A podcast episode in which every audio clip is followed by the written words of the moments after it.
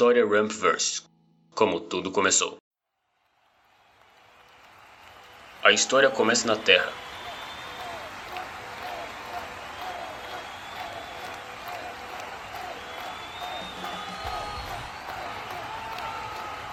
Haroldo é um entusiasta da música e ex-vocalista da banda de post-hardcore Neon Revolver.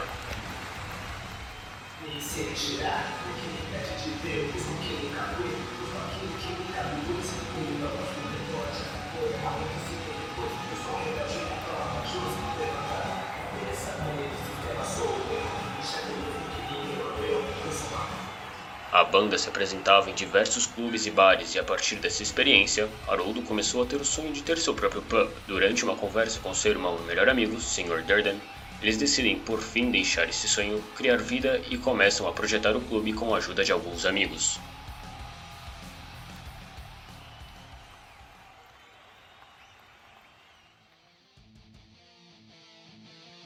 Entretanto, durante a busca do local ideal para construírem o clube, uma manobra bilionária de uma gigantesca companhia de nome Concórdia torna todos os preços da terra inacessíveis para a dupla. O projeto era engavetado uma vez mais e as tensões mundiais se iniciavam.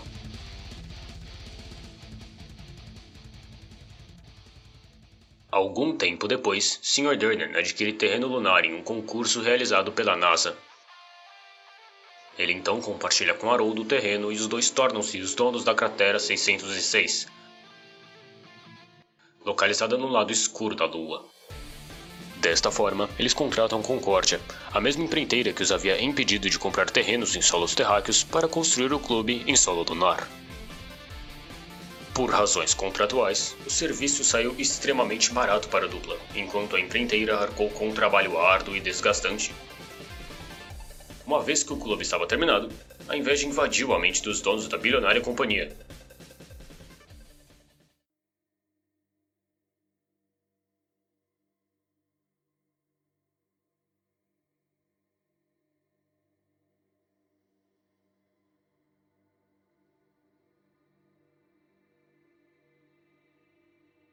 O contrato de seguro do clube na Lua era peculiarmente complexo, e após algumas análises, a única forma do local ser destruído sem a obrigação legal da empreiteira de ajudá-los era por ações dos proprietários ou por forças. Desta maneira, a empreiteira contrata o desconhecido setor de pactos da DDSA, uma empresa secreta onde se pode contratar demônios e outras forças sobrenaturais para executar serviços, tudo em troca de uma alma.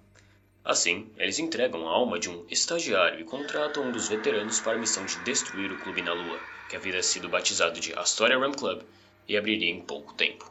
Seu nome é Lúcio, e com esta missão ele parte para a Lua. Porém, chegando lá, Lúcio comete um erro terrível. Haroldo e Sr. Durden estavam à espera de um jovem que faria o teste de barista. Lúcio sabia que não poderia sair do disfarce e utilizou sua habilidade no preparo de bebidas e fingiu fazer o teste, onde foi aprovado. Atordoado e sem perceber o que acontecia, Lúcio acabou por assinar o seu nome em um contrato de trabalho. Por ser um demônio, Lúcio não poderia quebrar o contrato por livre e espontânea vontade, somente podendo ser libertado por escolha de seus superiores, e uma vez que o contrato o impede de se libertar, também o impede de desobedecer. Desta forma, Lúcio agora é um funcionário do clube e está preso a uma dupla desprezível de seres humanos que, a partir daquela data, se reunirem com seus amigos uma vez por semana para falar de músicas que o demônio desconhecia.